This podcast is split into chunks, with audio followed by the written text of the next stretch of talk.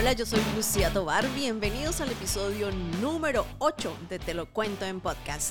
Hoy decidimos compartir un artículo publicado en el periódico El País de España sobre Antonio Banderas. Eh, titulan Un empresario llamado Antonio Banderas. Así son sus negocios. El actor, centrado en su proyecto teatral, da empleo a 300 personas y tiene negocios inmobiliarios, una productora, restaurantes y su propio perfume. En enero del 2017, Antonio Banderas, de 61 años, sufrió un infarto que le cambió la vida. Decidió que era el momento de volver a casa, Málaga, abandonar el estrés de Hollywood y dedicarse al sueño de su vida. Le dio forma con la inauguración de su Teatro del Soho en 2019, que se estrenó con A Chorus Line, y él sobre las tablas. Con un presupuesto anual que ronda los 7 millones de euros, el espacio escénico es la punta del iceberg de un plan que a largo plazo incluye la construcción de una segunda sala alternativa, un auditorio y una escuela técnica de producción y gestión teatral. Mientras, ha creado una productora de televisión, una orquesta sinfónica y ha abierto cuatro restaurantes. Pronto añadirá un club de jazz. Da empleo a 300 personas. Mantiene una potente cartera inmobiliaria y su trabajo en películas como Uncharted o Indiana Jones 5 le ayudan a cuadrar las cuentas. Ahora sé que todo es posible en Málaga dijo durante la presentación de Company, su segundo musical que dirige y protagoniza. Banderas siempre ha estado ligado a Málaga, pero es ahora cuando ha multiplicado su implicación en la vida local. Reside en el centro, en un ático que adquirió en el 2014, aunque tiene casa en Marbella. A la vez, se deshace de una casa en Londres, en el mercado por 3.5 millones y vendió por 14 millones la mansión que compartía con Melanie Griffith en Los Ángeles. Desde su mudanza en el 2019 ha participado en numerosos eventos como el encendido de las luces navideñas. Es cara habitual de Starlight Festival. En Semana Santa arrima el hombro en las reales cofradías fusionadas Incluso ha dejado la puerta abierta a entrar en el accionariado del Málaga Fútbol Club. Es conocido en todo el planeta y su simple presencia ha causado un impacto económico en la ciudad difícil de cuantificar, pero con numerosos intangibles. Los taxistas del entorno teatral están encantados, como los hoteleros. Ha impulsado las reservas. Es la excusa de muchos de nuestros clientes para venir y quedarse varios días. Ojalá hubiera más Antonio Banderas en otras ciudades, afirma Yello Ballesteros, director de comunicación de la cadena Roommate. Su apuesta por Málaga nos beneficia, nos da muchísima visibilidad, resume el alcalde malagueño Francisco de la Torre.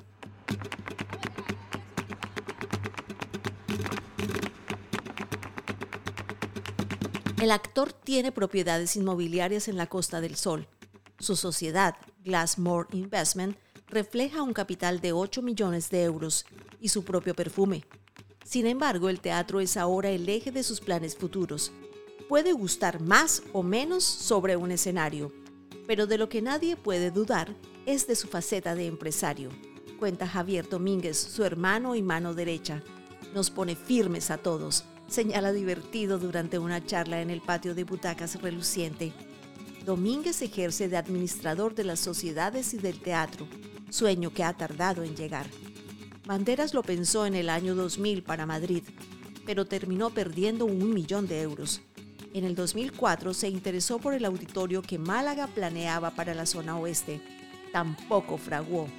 Y en 2017, el actor lo acarició tras ganar el concurso de ideas para un solar en la Plaza de la Merced, que abandonó cansado de los insultos, las descalificaciones y el trato humillante de la clase política local se resarció por fin en los antiguos cines Alameda acordó con la propiedad un alquiler de 225 mil euros anuales que financia su fundación teatral Antonio Banderas y lo remodeló al completo a pulmón, con placer.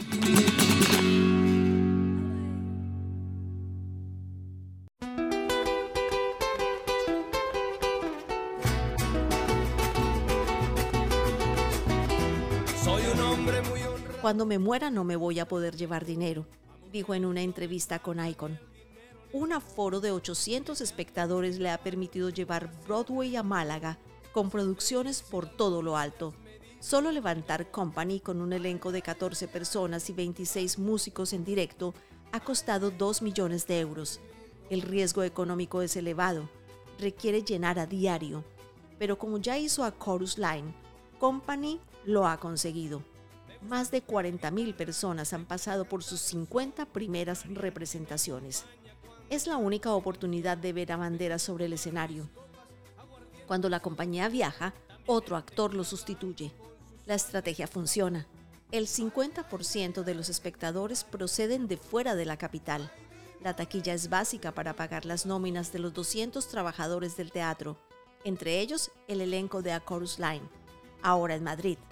Allí un brote de COVID paralizó las representaciones una semana y supuso 800 mil euros de coste. La crisis sanitaria ha sido su gran quebradero de cabeza. ¿Qué es lo peor que te puede pasar si compras un teatro? ¿Una pandemia? Pues ahí está.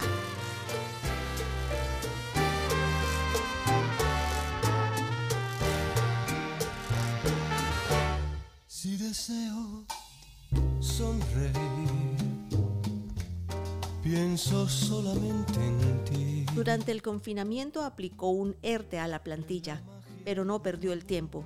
Diversificó la actividad, creó una productora audiovisual que bajo la dirección de María Casado se estrenó con un programa en Amazon Prime. Luego vino la gala de los Goya de 2021, una campaña para la Diputación de Málaga y un spot para los Giants, equipo de eSports. Ahora produce Las Tres Puertas para Televisión Española. La segunda apuesta ha sido la restauración. En los últimos seis meses, Banderas ha abierto tres restaurantes junto al teatro donde ya funcionaba el tercer acto. Son Atrezo, La Barra de Doña Inés y Doña Inés. Suman una inversión de 3 millones y un centenar de empleados atraen comensales entre el público que acude a la sala, que más allá de musicales incluye representaciones y conciertos. No sé por qué te quiero. El intérprete se inició en la restauración en 2017, adquiriendo el local y parte del accionario de un clásico malagueño, el Pimpi, en alianza con Pablo Gonzalo. Es su socio también en las nuevas aperturas gastronómicas en la nueva sociedad. El tercer acto. Ambos se unieron para pujar por la gestión de la casa de botes del puerto, pero se retiraron. Ahora planean un club de jazz cerca del teatro. Con ellos, el barrio del Soho ha despertado. Ejerce un punto de gran interés para la ciudad, destaca Rebecca Evans, directora del Hotel Icon Malabar. Si no me hiciera falta tus besos me tratarías mejor que a un perro. Piensa que es libre porque anda suelto mientras arrastra la soga al cuello. Búsqueda de terrenos.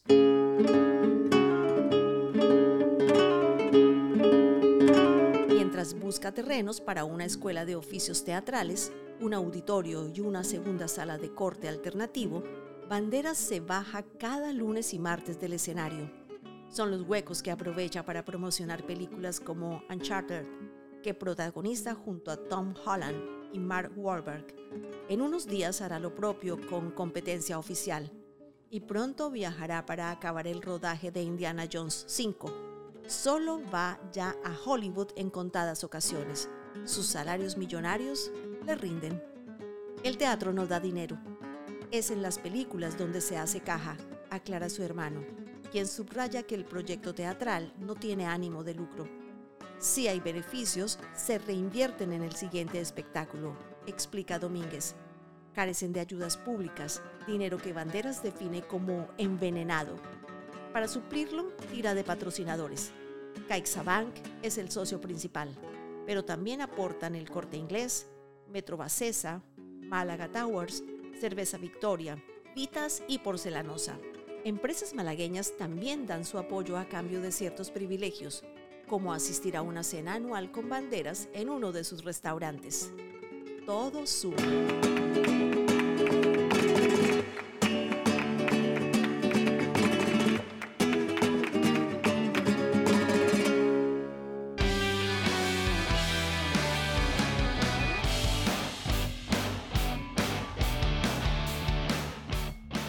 Bueno, la idea de, de haber traído este artículo a colación es la reinvención del talento, esa reinvención de la cual tanto hablamos nosotros en las clases, porque, mm, bueno, Antonio Banderas fue, como cualquiera de nosotros, una persona que no era de la capital, sino de una ciudad pequeña, que llegó a Hollywood y con una dosis de riesgo que todavía mantiene, porque una persona que se haya metido en eh, una propuesta teatral como la que él se compromete, con unos elencos tan grandes, eh, con unos costos tan altos, eh, dando él la cara por todo ello, bueno, es una persona que maneja una gran dosis de riesgo, que él podría estar recostado en su fama y podría estar, ah, no sé, en Marbella disfrutando de los amaneceres y de los atardeceres.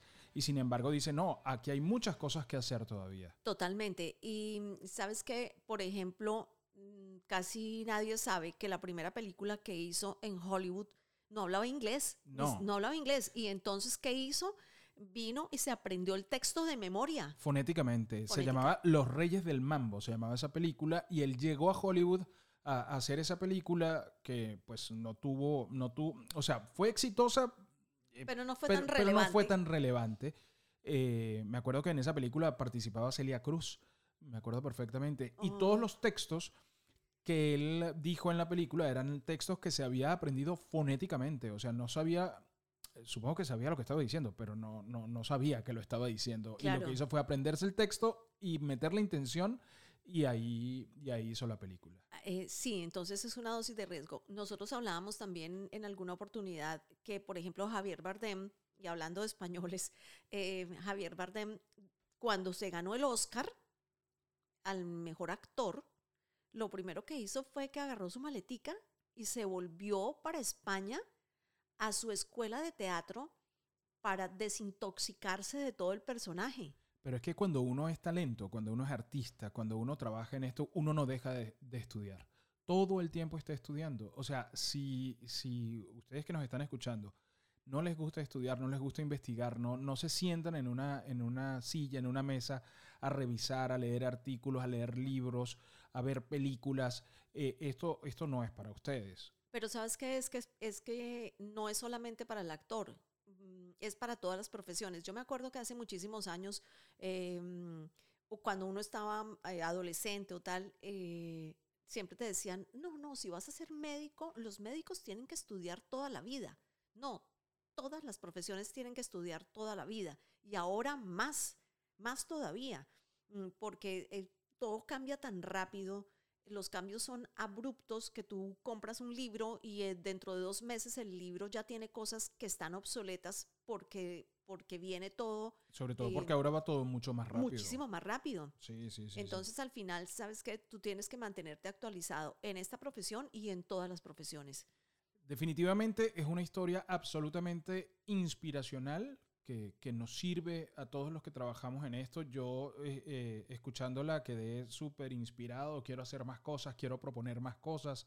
Eh, bueno, porque, porque todo esto, la, la, vida sigue rodando y uno quiere, quiere hacer cosas. Ya pasó ese tiempo.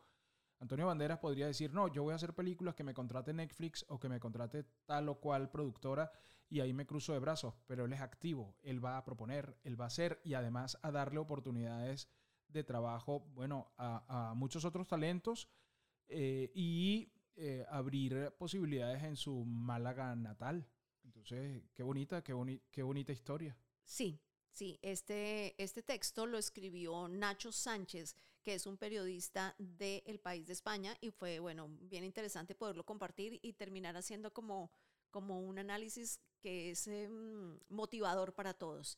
Así que bueno, esperamos que les haya gustado este episodio que fue un poco diferente, pero de eso se trata, de buscar hacer episodios distintos, algunas veces en entrevistas, otras veces en conversaciones, otras veces a traer a colación artículos como este que nos aporta un poco a todo el tema de la comunicación en todas sus áreas. Así que mm, muchas gracias a todos por escucharnos. Yo soy Lucía Tobar y esto es una producción, y me acompañó el señor Fran Carreño, y esto es una producción de Voces de Marca.